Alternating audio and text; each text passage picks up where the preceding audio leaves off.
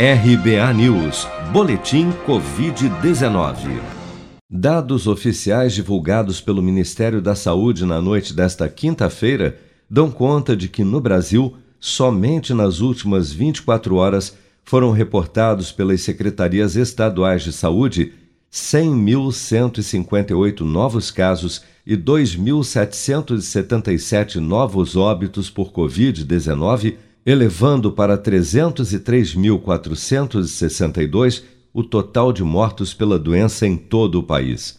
Segundo a pasta, 1.244.158 pessoas infectadas com o novo coronavírus ainda seguem internadas ou em acompanhamento, de acordo com dados do Sistema Único de Saúde, em pelo menos três estados, Acre, Rondônia e Mato Grosso do Sul, não há mais vagas de leitos de UTI para pacientes com Covid-19 e outros 14 estão com taxa de ocupação acima de 90%.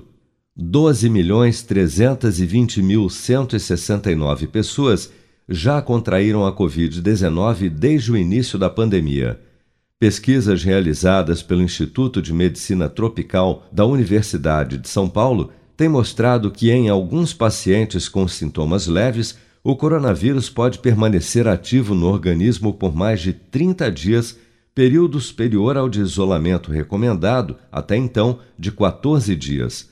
No atual cenário de aumento descontrolado de casos de Covid-19 por todo o país, o médico infectologista Matheus Westin destaca que o principal vetor de contaminação do novo coronavírus são os chamados aerossóis, micropartículas em suspensão no ar que podem carregar o vírus por vários minutos, principalmente em ambientes fechados, onde pessoas eventualmente infectadas não estejam usando máscaras.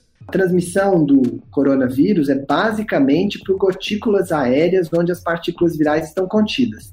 Então, o risco mesmo de transmissão é quando as pessoas interagem no mesmo ambiente sem máscara, conversando, e ali as partículas ficam flutuando durante um tempo. Se a gente usa a máscara, isso diminui bastante. Se o ambiente está ventilado, isso também diminui bastante.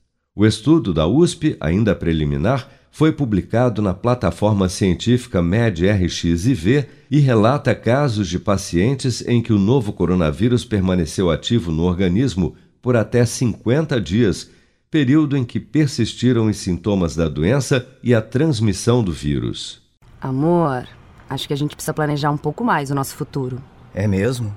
E o que você pensa em fazer?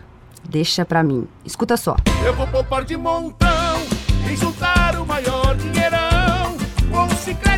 fazer render e tem prêmios pra eu concorrer. Promoção Poupança Premiada Sicredi. A sua economia pode virar um dinheirão. Traga sua poupança para o Sicredi e concorra a 2 milhões e meio de reais em prêmios. Confira o regulamento em poupançapremiadasicredi.com.br.